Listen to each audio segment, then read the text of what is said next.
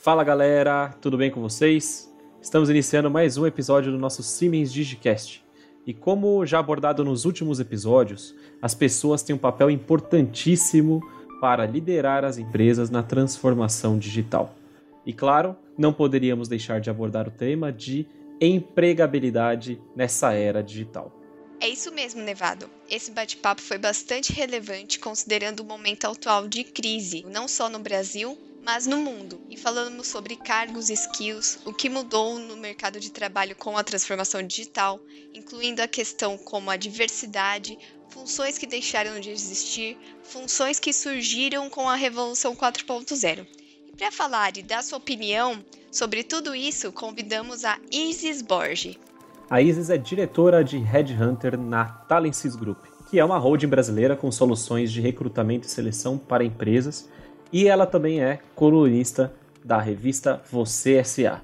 A Isis ela tem formação e pós-graduação em engenharia mecânica na FEI e já tendo atuado como engenheira em grandes empresas do setor automotivo. Vamos escutar essa entrevista? Roda a vinheta.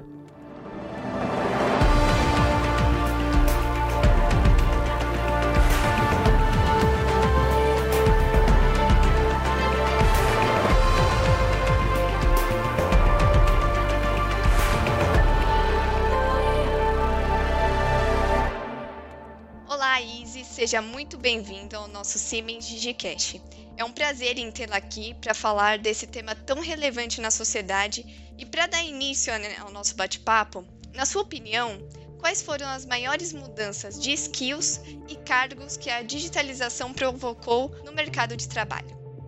Bom, é um prazer estar aqui com vocês também, Larissa, conversando.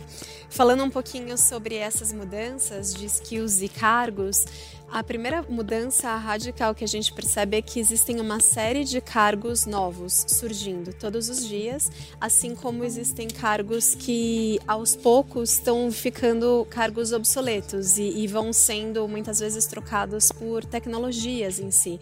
Então, o ser humano nesse quesito, ele precisa se mostrar extremamente adaptável a esse cenário de constante mudança. Então, esse skill da flexibilidade, da adaptabilidade é um ponto super relevante que é, tem sido um ponto extremamente demandado aí pelas empresas. Da mesma forma, quando nós olhamos até a capacidade do ser humano aprender, também é um ponto que muitas empresas estão estudando. Como que as pessoas aprendem, como as pessoas conseguem se adaptar de uma forma mais rápida, às vezes a um novo cenário, a um novo contexto dentro da área. Então é, é um ponto que a gente está vendo também essa capacidade de aprender, que o pessoal tem chamado no mercado de lifelong learner ability. É, é um ponto que está bastante é, em pauta hoje com contratantes, com os gestores das empresas. Eu andei lendo até algumas, é, alguns artigos, tanto na Kellogg's, na Harvard Business School, na INSEAD. Tem muita gente estudando sobre esse tema, como as pessoas é, de fato aprendem, se é pela observação, se é a pessoa mesmo fazendo, se ela tendo desafios novos e muito mais do que como ela aprende também, como ela consegue ser é, se, se, superar conforme ela tem uma situação de fracasso, o quão rápido é essa questão de resiliência. Então, e aí dentro de todo esse contexto, existe um termo no mercado que é o reskilling. O que é o reskilling? Na verdade, você pega cargos tradicionais, como por exemplo um contador, um advogado, e ele precisa adquirir dentro de si, do seu escopo, habilidades digitais. Então, desde um contador conseguir de repente ter uma capacidade de pensar em formas mais automatizadas para fazer o pagamento da tesouraria, por exemplo, da empresa, até o advogado e a própria é, equipe de finanças pensar em cibersegurança, em todos esses quesitos também de digitalização, desde uma assinatura de um contrato até todo o sistema em si de armazenamento de dados jurídicos de uma empresa.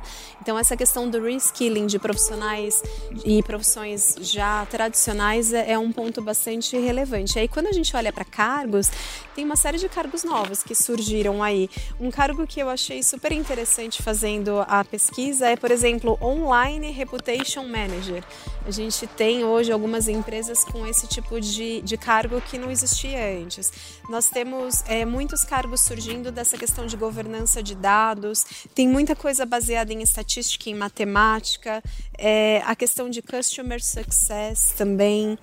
É, além de, obviamente, os arquitetos de dados, cientistas de dados, todas essas pessoas que trabalham em arquitetura de uma forma geral, é, existe o Growth Manager, por exemplo, que, que pensa nas estratégias de crescimento das empresas. Então, tem uma série de cargos novos que vão surgindo dentro desse contexto mas eu acredito que o mais interessante é, de todo esse contexto é justamente o ajuste fino que está sendo feito para os cargos que já eram cargos existentes. Essa adaptação que o ser humano está precisando muitas vezes passar dentro da sua cadeira tradicional, muitas vezes dentro da empresa que ele já está trabalhando há alguns anos, ele precisa se mostrar flexível e, e adaptável ao novo. E essa capacidade do ser humano é ter essa harmonização né, entre processos, máquinas e ele como ser humano no lado humano em si, conseguir fazer todos esses ajustes para seguir o, o, jogo no dia a dia. É um, um do, dos pontos que você citou é que os novos profissionais eles vão ter que ter um perfil é, multitask e adaptável ao ambiente. Pegando um gancho nisso que você falou, a pergunta que não quer calar você acha que o robô vai substituir a mão de obra humana? Não terá mais emprego para as pessoas? Ou isso não é verdade? A, a, mão de obra humana, o ser humano como centro das coisas sempre vai ser o, o ponto-chave? Depende, na verdade. Por que depende? As profissões que são ligadas a atividades mais repetitivas e muitas vezes até mais operacionais, com o tempo tendem a serem sim substituídas por robôs. Mas o, a grande arte disso tudo é a capacidade do ser humano se reinventar. Muitas vezes, ao invés dele ser um operador num, numa câmara de pintura exposto a todos os, os componentes químicos ali de uma, de uma pintura, ele pode ser o cara que está fora comandando através de robôs a, a, pintura das peças. Da mesma forma, é, nós enxergamos que tem uma série de, de profissões que ela deixa de existir, mas outras surgem no lugar. Então, eu entendo que sim, existem profissões que deixarão de existir, fato. É, isso já está acontecendo, é, não precisa ir muito longe. Se a gente for pensar em automação, por exemplo, de processos, se automatiza, é, existem pessoas que deixam de fazer aquele processo. Mas, por outro lado, essa inteligência por trás do processo não vai virar um robô, sempre vai precisar de um ser humano por trás fazendo toda essa arquitetura. E aí, o, o grande lance que eu vejo que é a grande discussão do momento é o quanto as pessoas estão atentas a isso, a essa questão da transformação digital dentro das suas respectivas áreas e como elas se preparam para o futuro. O que, que de repente é mais importante dentro daquela atividade que ele desempenha, que ele deveria adquirir de habilidades digitais, é, que ele poderia correr atrás hoje desse conhecimento para amanhã, se o cargo dele foi extinto, ele migrar para fazer uma outra coisa correlacionada, mas um lado mais estratégico. Eu vejo que o ser humano vai deixar de ser é, um apertador de botões é, mais operacional e ele passa a ser o cérebro do, do cerne ali da, da questão do, do trabalho em si. Ele passa a ser realmente fazer o que é mais importante, o que é mais estratégico dentro desse, desse subsistema que ele tiver inserido. Mas para ele fazer o que realmente importa e deixar de fazer é, as tarefas repetitivas, ele precisa estar tá aberto ao novo. E é muito isso que nós vemos também nas pessoas. Tem muitas pessoas com medo do novo. Então, vão ter aquelas pessoas que vão se antever, que vão estudar e vão pesquisar sobre o mercado e quais habilidades são requeridas e vão tentar se antever para serem esses profissionais do futuro. E existem aquelas pessoas que sim, talvez sofram bem mais se elas tentarem nadar contra a maré de falar não, a digitalização não vai chegar na minha casa, não vai chegar no meu trabalho ou na minha empresa, o meu trabalho vai continuar sendo como ele é feito hoje. E de repente esse profissional pode estar afadado a, a se tornar obsoleto dentro de um contexto que as outras pessoas estão evoluindo e ele não. Tem um, um artigo interessante que eu vi também esses dias do MIT que compara esse processo da digitalização com o que aconteceu no passado com a energia elétrica. Pensa lá atrás, quando surgiu a energia elétrica, as casas não tinham energia e tudo precisou se adaptar, né? As casas precisaram passar a ter fiação, a energia precisou começar a chegar em todos os cômodos as pessoas achavam que a energia não ia chegar na casa delas, que elas estavam bem ali com, com as velas e, e, e as luminárias. E de repente é, a transformação veio e hoje a energia elétrica ela está em todos os cômodos de todas as residências. É, e o MIT fez essa, essa comparação, dizendo que a digitalização é muito parecida com isso, só que de uma forma menos visual, talvez hoje, é, quando a gente pensa sobre todo esse sistema. Em algum momento tudo vai estar conectado. E a gente vai ter essa nova era do ser humano com uma nova relação com o trabalho. A forma como nós trabalhamos hoje vai mudar. E não precisa ir muito longe, nesse mesmo cenário que nós estamos vivenciando hoje de pandemia, muita coisa já mudou. Tem muita gente falando que a pandemia, na verdade, foi o grande agente transformador de mudanças, o CIO das companhias, né? A pandemia veio e ela forçou todo mundo a se adaptar a trabalhar de uma forma mais flexível, remota, a ter uma série de tecnologias em embarcadas aí no dia a dia dos trabalhadores que antes não, não existia. E, e, da mesma forma, essa questão da digitalização. Então, eu não enxergo que substitua que as pessoas falem, nossa, é, essa onda vai vir de uma forma que vai nos prejudicar, ou não queremos a evolução dos robôs. Assim como lá atrás, talvez tivessem pessoas que foram contra a energia elétrica, é, ou foram contra o automóvel. Eu trabalhei uma época em, no setor automotivo e eu lembro claramente que se falava que quando surgiu o automóvel, as pessoas tinha uma onda que as pessoas acreditavam que se o ser humano chegasse a 20 km por hora, é, 30 km por hora, aconteceria alguma coisa, o corpo humano poderia colapsar, poderia ter algum problema. E na verdade não. Então é muito essa questão do medo do novo que a gente enxerga. Mas eu entendo que as profissões mudam, assim como todos os dias estão surgindo profissões novas, igual por exemplo esse online reputation manager que a gente nunca tinha ouvido falar até super pouco tempo atrás, ou todos esses engenheiros de segurança de dados, os arquitetos de dados, cientistas de dados, tudo isso com certeza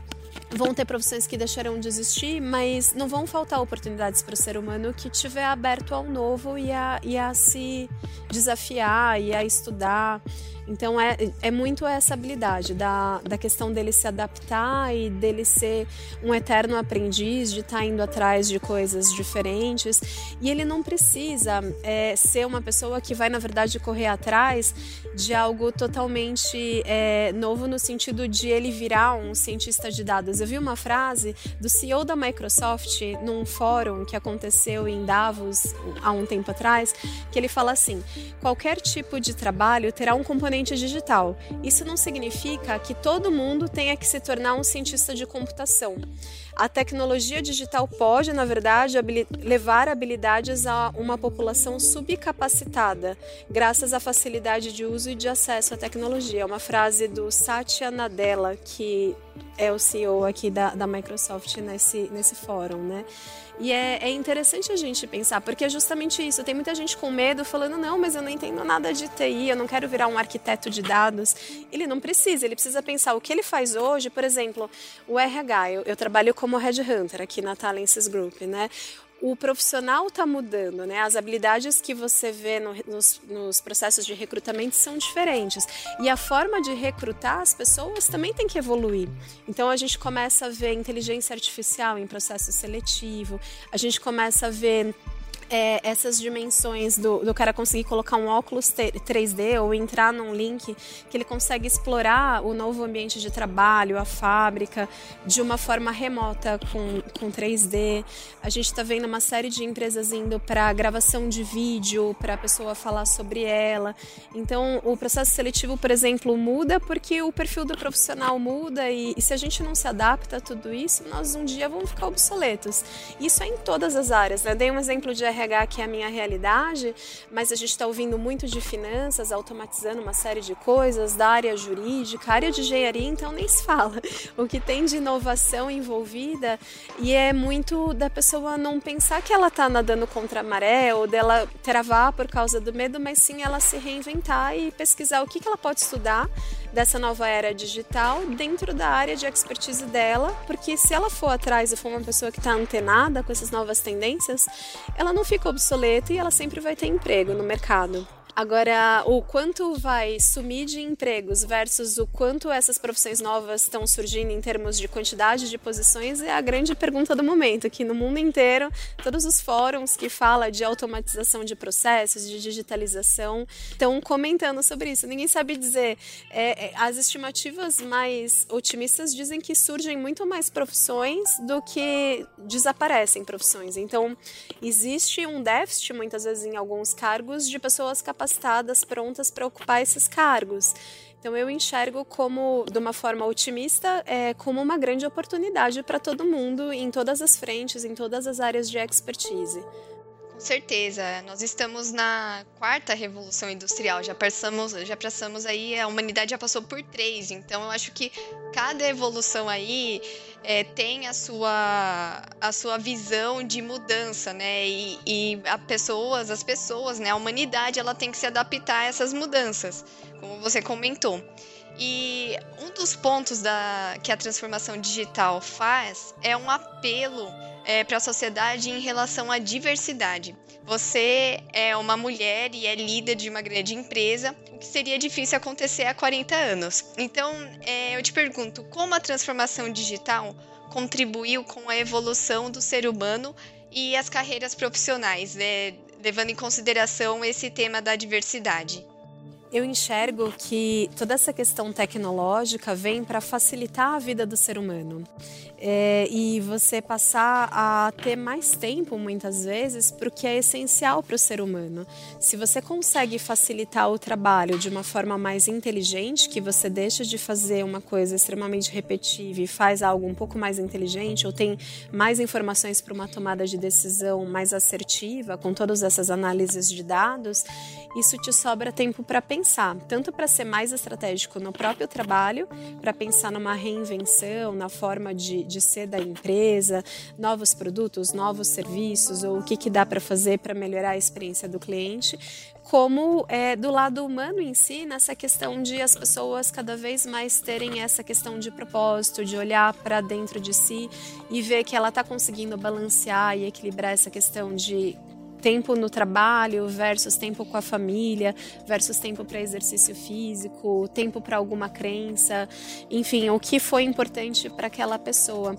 Então, como você falou, né, eu como mulher hoje e diretora é, aqui no Talences Group, que é uma empresa extremamente inclusiva, muito voltada para essa questão da diversidade, fico muito feliz de ver a quantidade de processos seletivos que vão surgindo todos os dias com esse propósito dos shortlists serem mistos, metade homens, metade mulheres, ou de as empresas muitas vezes irem numa linha até de viés inconsciente de pedirem os currículos sem que tenha o cabeçário, de forma que os gestores possam escolher o currículo, muitas vezes, sem saber se, se é um homem, se é uma mulher, a localização geográfica, a idade.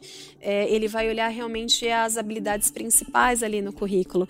E toda essa questão também da transformação do mundo, da, dessa questão da resiliência, da forma como as pessoas aprendem e as interações humanas que cada vez mais se fortalecem com toda essa tecnologia tecnologia que vem, eu enxergo também que esse quesito da diversidade é extremamente importante para você ter cada vez mais oxigenação de novas ideias, trocas entre pessoas diferentes. As empresas que enxergam isso estão um passo à frente muitas vezes, até no desenvolvimento dos seus produtos, porque se você pensando em todos os tipos de diversidade, pode ser a diversidade de gênero, pode ser a racial, pode ser essa questão de inclusão de refugiados, pode ser a comunidade LGBT, pode ser geográfica, de você ter expatriados ou pessoas de outros estados, de outras cidades. Quando você faz essa miscigenação de pessoas, além da questão de faixas etárias, né, de gerações diferentes, tudo isso é riquíssimo para você ter os mais diferentes pontos de vista, pensando que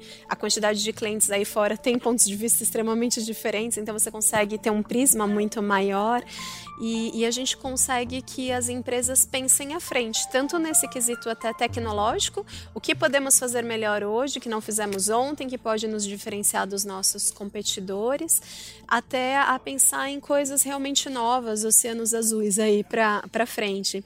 Então, eu, por exemplo, tenho dois filhos é, pequenos, o menor tem um ano e meio, o outro tem cinco anos. Então, extremamente desafiador é, essa questão, por exemplo, de pandemia, de homeschooling, é, você conseguir dar conta de, de tudo isso. Eu tenho a sorte de ter um suporte em casa, mas eu sei que muita gente muitas vezes não, não tem, porque contava às vezes com a escola em período integral e tudo mais. Então, quanto mais tecnologia tiver no dia a dia que possa me facilitar, me fazer ganhar tempo, eu enxergo como algo extremamente positivo.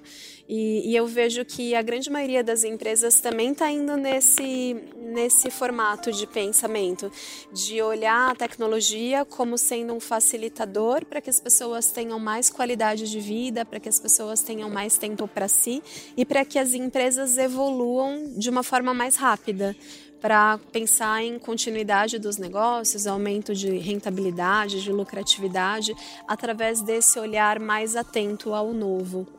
É, eu acho que ainda temos um longo caminho a percorrer é, nesse tema de diversidade, mas estamos cada dia mais evoluindo. As empresas, grandes empresas, empresas que novas, né, que chegam com novas ideias. E eu acho que a tecnologia vai nos apoiar, vai ser um facilitador nessa jornada. Bom, Isis, muito obrigada por participar desse bate-papo. Foi um prazer, foi ótimo, foi muito legal. Muito obrigada mesmo. Eu que agradeço, Larissa. É um super prazer estar conversando com vocês. É, admiro muito a, a Siemens e estou muito feliz de poder participar desse podcast. Ótimo. E para finalizar, uma última pergunta. Na verdade, é complete a, a frase. Digitalização é? O futuro. Ótimo. Muito obrigada. Pessoal, até mais. Siemens. Ingenuity for life.